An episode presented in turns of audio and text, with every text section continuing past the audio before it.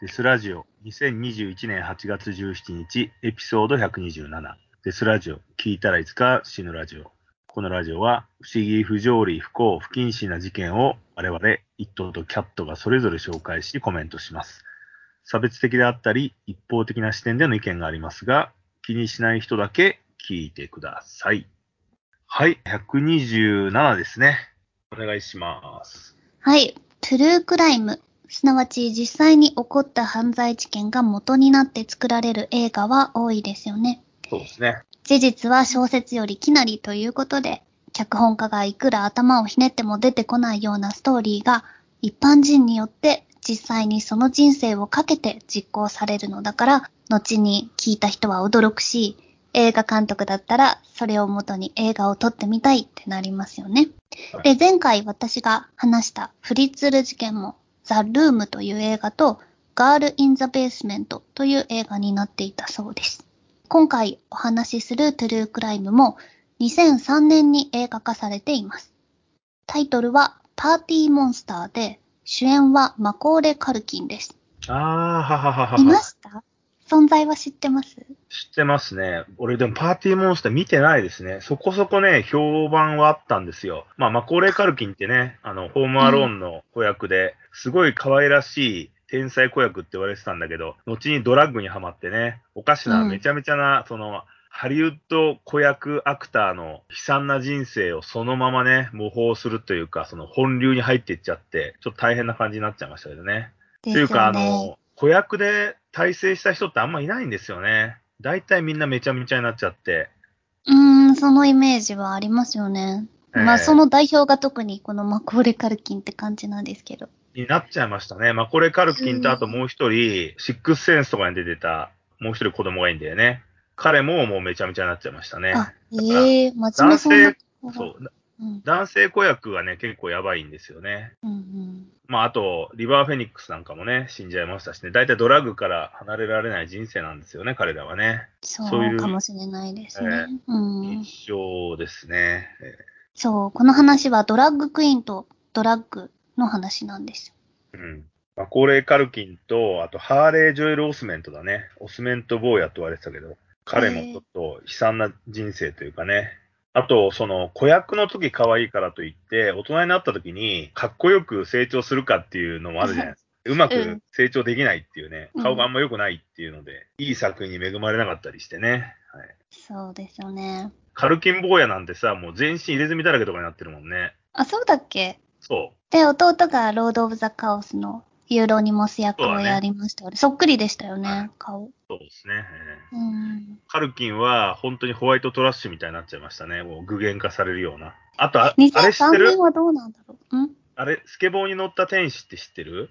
や、なんか聞いたことあるけど見たことはない。上半身しかない少年のうん。感動秘話みたいなさ、本が昔出てたのね。はいはいうん。彼もさあれ、映画じゃなくて？いやいや、本で出てるんだよ。あの、あそうドキュメントで。要は上半身しかないからさ、上半身をスケボーに乗っけて、足の代わりにスケボー。そうそうそうそう。そでれで、かケニー・イースタディっていう、ケニー君っていう、うん。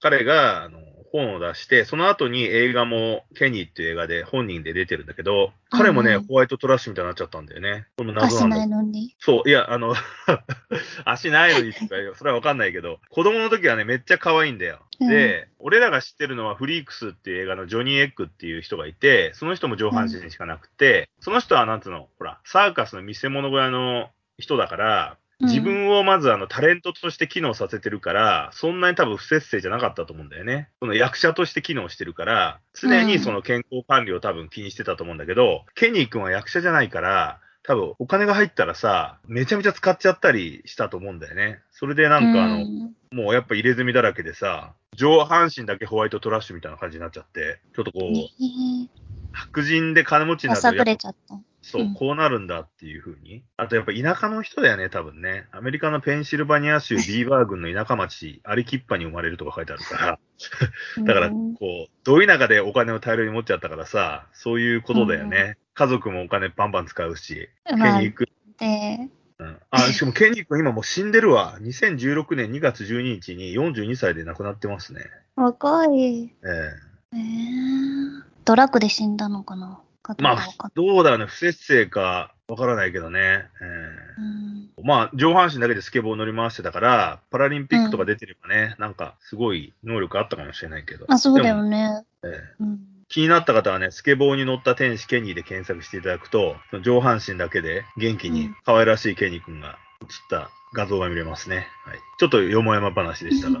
はい、どうぞ。なんか私もアメリカでライブ見に行った時にメタルのライブ、なんかそういう人いましたね。上半身しかなかったか、足が短い、こう、うん。あの、太ももがなくてすぐに足になってるか忘れちゃったけど、スケボーに乗ってライブ見に来るみたいなのありましたね。ああ、でも、スケボーに乗った天使今ちょっと Amazon で調べてみたら、普通に本売ってんだけど、別にプレミアにもなってなくて、なんか132円とかで売ってるから、全然こう、な悲しいね。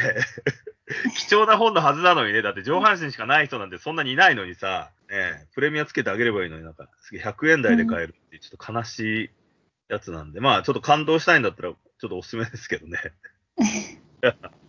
その有名子役っていうのは大体アメリカだとね、食い尽くされちゃうんだよね。周りが寄ってたかって。うんまあ、ホイットニー・ヒューストンとかもそうだもんね。有名人になっちゃうと、周りがね、ドラッグを教えて、そうなんですよね日。毎日うん働けとか言ってね、馬車馬のように働かすためにドラッグをガンガン入れて、自分たちはパーティーで金稼ぐっていうね。うん。稼ぐというよりも浪費するっていう、そういう奴らばっかですよね。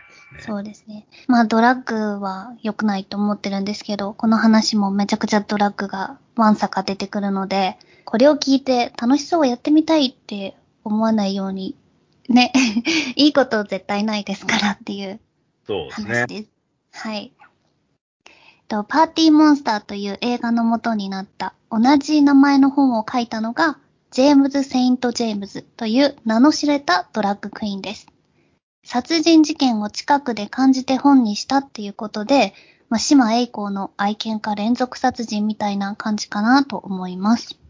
で、イットさんはあんまりリアリティショーがお好きじゃないかとは思いますが、アメリカズトップモデル、アメリカズネクストトップモデルっていうモデル探しのオーディション番組みたいなリアリティショーが一時期アメリカで一世を風靡したせいで世界中で、もちろん日本でも似たような番組がたくさん量産されました。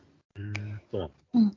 そうなんです。また、現在ネフリでも放送されているルポールのドラッグレースという人気番組があるのですが、ジェームズ・セイント・ジェームズという人物は、こういった人気番組にいくつも出演できるような有名なドラッグクイーンなんです。今現在でも人気で活躍している。今回は、そのジェームズ・セイント・ジェームズが実際に体験した true crime をお話ししようと思います。はい、お願いします。その日、ジェームズの気分は最低でした。クラブでドラッグを決めすぎて、ふらふらしながらニューヨークの街をさまよっていました。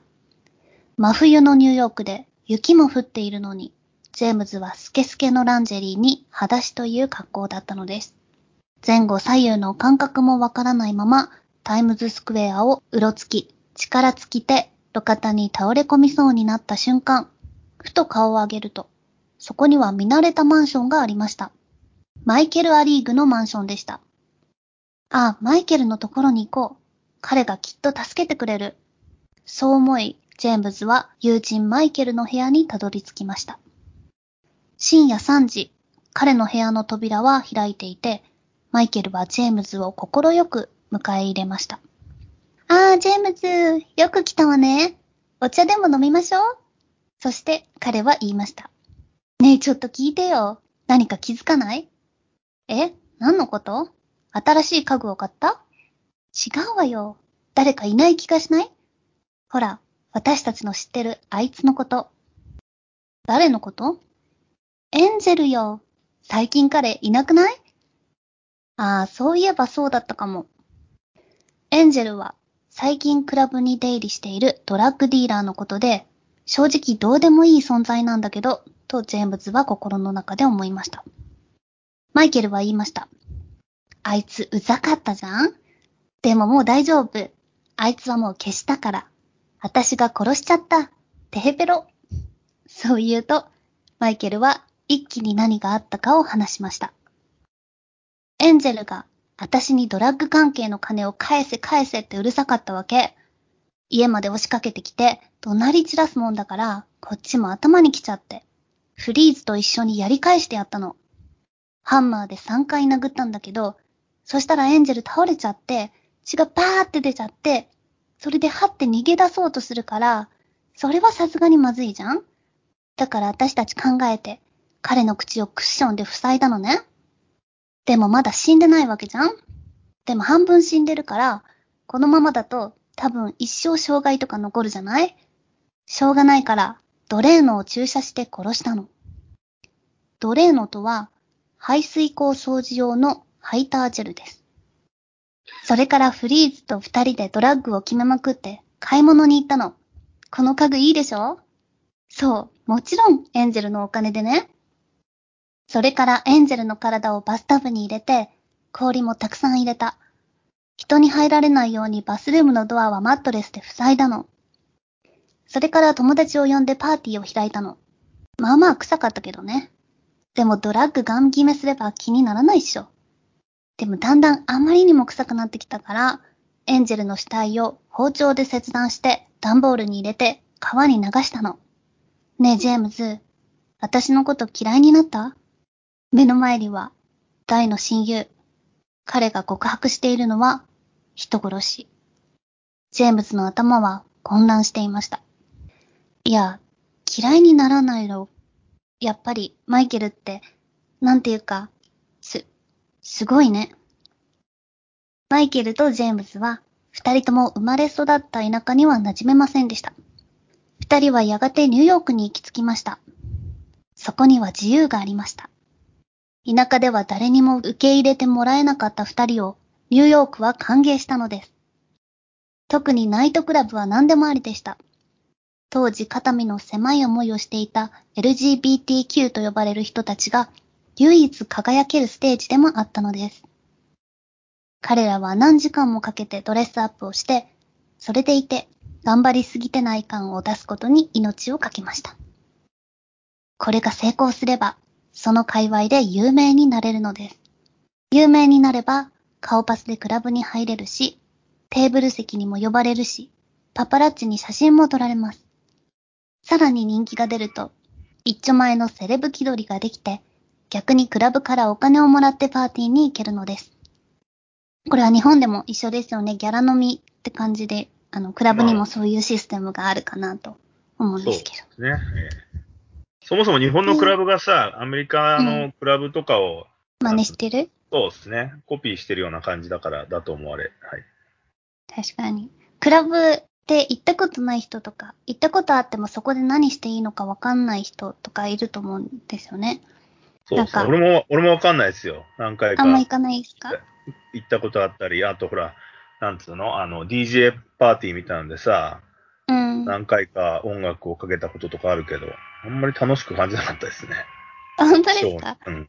なんか私はまあ、行ったらひたすら踊ってるので、なんかあんまり考えてなかったですけど、ちなみに、一番最後にクラブに行ったのってすごい覚えててあ、4年前、西麻布で女友達と2人でクラブに行ったんですよ。はい。で、その時にナンパしてきたのが、エグジットのリンタロウだったんですよね。知らない。なんか最近、知らない知らない。最近、いや、私もその時は、その時は多分誰も知らなくて、4年前。最近 CM とかテレビによく出てるから、びっくりしあ、ました。そうなんだ。そう。あ、この人じゃんと思って。エグジット？エグジットがわかんないな。りんたろう、なんかね、チャラい、ウェイみたいな、ウェイウェイ系の漫才？うん。あ、漫才の人なのね。漫才？コント？漫才？うん、多分漫才。お笑い系っていうことか。そうそう。えすごい、突然流行った人たち。うん。すえごいまあでも頑張っってたんだね、営業をね。た。ね、その時そう、頑張ってたんだなと思った。うん。で、ジェームズたちのような田舎者のワナビーが実行していたのは、友達を一人連れてクラブに入るなり、その場にいる全員に声をかけます。はい、久しぶりね。そのハイヒール素敵とか、もちろん知らない相手でも、ガンガン声をかけまくります。ただし、立ち止まって会話を始めてはいけません。どんどんクラブの奥に進んで、そこで一気に一緒に来た友達とははぐれます。そして、ああ、一緒に来た友達がいなくなっちゃったんだけど、誰か知らない？誰か彼を見てない？と全員を巻き込んでいくのです。そうやってクラブ内をぐるぐる徘徊して、最終的にお互いを見つけたときは、大声を上げてハグしましょう。ああ、やっと会えて嬉しいわ。探してくれてありがとう。と、みんなに声をかけながらクラブを出ます。一つのクラブの滞在時間は長くても1時間半を超えてはいけないのです。そして次のクラブへ行ってまた同じことをします。つまり、手持ちぶたさでキョロキョロしてるような気まずい時間を作って、つまんなさそうなやつだと見られたくなかったら、思い切って別のクラブに移動するってことなんですよね。そうやって、人々に自分たちの存在をアピールして覚えていってもらうんです。ジェームズの作戦は成功し、3ヶ月後、誰もがジェームズを知るようになり、見事、彼はクラブの A リストに載ったのでした。マイケルは、その少し後にニューヨークにやってきました。ジェームズと同じようなことをして上り詰めていきます。その当時のニューヨークのクラブシーンは大乱地期で、裸に100ドル札を目いっぱいくっつけて、もみくちゃにされるのが好きな男がいたり、観客に母乳を浴びせるダンサーがいたり、ぶっ飛んでて逆に良くない？という理由でキャットフードが振る舞われたりしていました。時には、ステージにユニセックスオナニーマシーンという器具が登場しました。ユニセックスオナニーマシーンというのは、車輪に6個の牛タンがついていて、その車輪が回るというものです。誰もがドラッグでガン決まりなので怖いものなんかないという感じでした。その頃マイケルはドイツとアメリカを行き来し、ドイツの少年たちとアメリカの中年のおじさんたちの紹介役のようなことを始めていました。普通に人身売買なんですけど、そういうふうに普通に考えればおかしいとすぐ気づくような行動もおそらくドラッグのせいで判断ができなくなっていたのだと思います。この紹介役はビザの申請が面倒で、その割に大したお金にもならなかったので、結局すぐに辞めてしまいます。ジェームズとマイケルは共にクラブキッズとして仲良くなっていきます。ある時二人は道端のホームレスが建てたダンボールハウスに異常に興味を持ちました。そしてそのホームレスの段ボールの家を借りることにしました。ねえ、ここでパーティーしたらやばくない？刺激を求めて行き着くところまで行った彼らには、ホームレスみたいに段ボールで暮らしてみるということが唯一残された新しい刺激のように思えたのです。マイケルと共に殺人を犯したフリーズは有名なドラッグディーラーで彼の周りにはフリードラッグのおこぼれをもらおうと必死な人たちがいつもくっついていました。フリーズは全く同じ話を14時間ぶっ通しでするという地獄のようなことをするんですが、するっていうかドラッグのせいで勝手にそうなってしまうんですが、中毒者たちはフリードラッグのためにそれに耐えてずっと真剣に聞いているふりをしました。マイケルたちは羽振りの良い時もありましたが、ドラッグをこんなに煽って人生で成功する人はまあいないので、彼らもどんどんお金を失っていきます。すべてのドラッグが底をつき、部屋中をひっくり返してももう1ミリのドラッグも出てこないと分かったマイケルは、クラブのボスからもらった大型の振り子時計を売ってお金にしようと思いつき、振り子時計を背中に背負うと、深夜3時に近所の家のドアを一軒ずつ叩いて回りました。超迷惑なんですよ。マイケルのグループが少しずつ衰退していく中、エンジェルが現れました。彼も薬の売人でしたが、それは貧しい家族を支えるためで、本人はストレートエッジでドラッグはせず、いつかお金を貯めて足を洗おうと決めていました。しかし、運悪く、エンジェルはマイケルと知り合ってしまいます。マイケルとフリーズはエンジェルとお金のことで言い合いになり、二人はエンジェルを殺してしまいます。クラブシーンからエンジェルが忽然と消えてから数ヶ月を過ぎてもエンジェルの安否を知る者は誰もいませんでした。その間、シーンには様々な噂が飛び交いました。ある売人の二人が、ある男をハンマーで殴った。そして奴隷のを注射して殺した。その遺体を切り刻んで川に投げ捨てた。マイケルはジェームズに話したように自分の犯した殺人をいろんな人に語っていたのです。しかし彼が語れば語るほど誰も信じませんでした。被害者のエンジェルはラテン系有色人種、さらに LGBTQ でドラッグの売人。警察は彼の行方探しに真剣になってはいませんでした。しかしついに下流に流れ着いた箱の中から切断された男性の遺体が発見されます。しかし、そこでなぜか検視官らは、この男性はアジア人だと決めつけてしまうのです。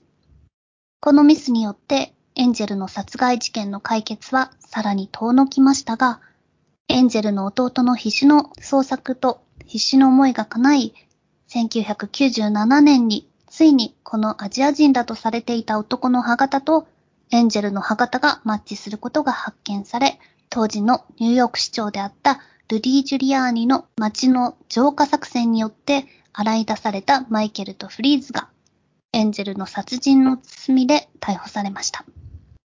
彼らはたったの10から20年の刑になりました。二人がちょっと意見が違うことを言っていて、マイケルは奴隷のを注射したと言っているんですが、フリーズの方は奴隷のを口から注いでガムテープで留めて殺したと発言しています。フリーズは2010年に仮釈放され、マイケルは2014年に出所しました。そして去年2020年のクリスマスイブにマイケルはヘロインのオーバードーズで死にました。はい。まあ、ヘロインはね、最終終着点ですからね、ドラッグの。ね、死に至ります。そうですね。だからまあ、緩やかな自殺というか、結局、もうやめられないジャンキーになってたってことですね。刑務所出てからドラッグで死ぬ。そうですね。刑務所の中ではできないよね。あ、わかんないね。アメリカってでもなんか金さえ払えば何でもできるじゃないですか。日本はなんかよりも全然刑務所が緩いっていうか、裁判もさ、金使うと刑期が短くなったりするじゃないですか。うん。モトリー・クルーっていうバンドのさ、アルバム出さないでフェアウェルツアーとか行って、ライブやめますツアーみたいなのって荒稼ぎしてて、映画もあるんですけど、ドキュメンタリーで、ダートだったかな。で、モトリー・クルーっていうあの、アメリカンハードロックのパーティーバンドがいるんですけど、そのボーカリストがね、昔、ビンス・ニールっていう人が交通事故を起こして、同乗者を殺しちゃったのね。ハノイロックスっていうバンドのドラマーを殺しちゃったんですよ。だけど、ありとあらゆる手段を使って、お金も使いまくって、酔っ払い運転で事故って同乗者を殺したにもかかわらず、確かね、刑務所に10ヶ月とかで済んだんだよね。うわだからもう、金の力でなんとかなるんだっていうのを見せつけた事件なんだけど、へえ、そうなんだ。そう。で、しかも刑務所の中でも、別にあの、監獄に入れられるわけでもなく、結構楽な仕事に就いたんだよね。なんか、図書館だか、よくわかんないけど。それで出てきたから、ちょっとみんなおかしいんじゃねえかとか言って、いろんなバンドが歌詞で攻撃したりしてたよね。あ、しえ、全然知らなかった。知らなかった？有名な事件知らなかった。へえ。金さえあればなんとかなるって。ニュークリアソートっていうバンドがジャスティスっていう曲で超批判してたけどね。う ん正義って一体なんだよっていう。モトリーのファンは、その後も受け入れたの？その事件があっても、モトリーを好きでいて、ライブ行ったり。いや、そりゃそうですよ。だって、パーティーモンスターバンドだもん。もうまだって、ファンも関係ないじゃんだだから、ハノイロックスのうん。方は、ドラマー死んじゃったから、それで解散するんだけど、まあ、仲良かったからね、一緒にツアーやったりしてて。だけど、もう、殺されちゃった側はやっぱ、憎しみが残るじゃないですか。だから、そりゃそうだ。ずっとしばらくは、あの、モトリー・クルーにドラマー殺されちゃったから、バンドが継続できなかったとかって恨み節を述べてたけどね。うん。両方とも確かね、84年とかだったかな。あの、モトリー・クルーが Theatre of Pain っていうアルバム出して、ハノイ・ロックスが Two Steps From the Move っていうのを出して、両方とも売れてたんだよね。だけどね、うんその事件で命運を分けるって、だから、生き延びた方がね、やっぱ、すごくこう、強いっていうね、死んじゃった方がこう、落ちぶれちゃうから、死なないっていうのが重要なんだなと思ったけどね。うん。あと、交通事故って大体運転手死なないんだよね。避けちゃうから、こう、自分が運転してるから事故りそうになったらさ、自分が安全な方にハンドル切っちゃうから、だいたい助手席が死ぬっていうのがあるんですけど。そうだね。運転手の後ろの席が一番安全なんだっけ？そう、あまあ、後ろの席の方が安全なんだよね。で、後ろでシートベルトつけてないと飛んでっちゃうから、うん。後ろでシートベルトつけてれば、助かる確率は高いですね。大体こう、自分が助かる方にハンドル切るから、自分の対角線上の人と助手席の人が死にやすいよね。電柱にぶつかるときは自分が当たんないようにしちゃうから、自分の反対側の席の横にガーンってぶつかったりするんで、うん。そういうところはありますね。いや、なんかね、知り合いの人が結構何年も昔に、どこだっけ？あの、ハイウェイの名前はわかんないけど、日本のね、走り屋が通るような、結構飛ばせるようなハイウェイで、横浜の方の、ポルシェだっけな？なんかいい車乗ってる人が、ひっくり返って事故ってるのを目の前で見たんだって。うんその、事故場面を見て、で、その時にみんな慌てて車止めて降りるじゃん？あんまりにもすごい事故だから。で、降りてみたら女の人の声がキャーって聞こえてて、で、その車にまだ人が乗ってるのね。で、そしたら、あの、運転席の男は逃げ出してきたの、その車から。うん。こう、命からから逃げてきて、でも女の人がまだ車の中にいて、その人の叫び声が聞こえてて、で、キャーって言ってた途端、その車が燃えて、バッて火に包まれちゃって、で、その瞬間、その叫び声が、キャーから、おーって変わったんだって。えで、感が高い声が、おーっていう、なんか低い声に変わって、すごいそれがきつかったって言われて、その話を聞いて私もずっと怖い思いをしてる。すごくいいシーンだよね。要するに、声を、叫び声を上げるっていうことは、全身に力を入れてんだけど、全身が燃えたら力入れられないからだよね。そうなのかな。うん。怖いよね、声って。まあ、声も声やけどね。しかし、その逃げた男とかはすごいね、やっぱね。そういうことだよね。その人間の本性がわかるっていうかさ。そうそうそう。い危機的状況になった時に、ね。置いてくなよって思ったとか言ってたけど、ねもうその声がずっと頭にこびりついちゃって、家帰っても夜寝る前もずっとそれを思い出してた、しばらくって言ってた。あとさ、車って燃えたら消しづらいもんね。ガソリンに引火するっていうことはさ、もう、うん消火器とかでも消えないよね、あれ。いけない。だから、ね。そう、一般の人が行っても助けようがないっていうところはありますね。うん。燃える前だったらね、なんかドアとかをガチャガチャいじって助ける、救助はできるかもしれないけど、もう燃え出しちゃったら何もできないもんね。うん。なんか F1 でさ、昔、F1 ってあるじゃん、フォーミュラー1、あの、うん。車のレースやる。うんあれもさ、今はもう、なんつうの？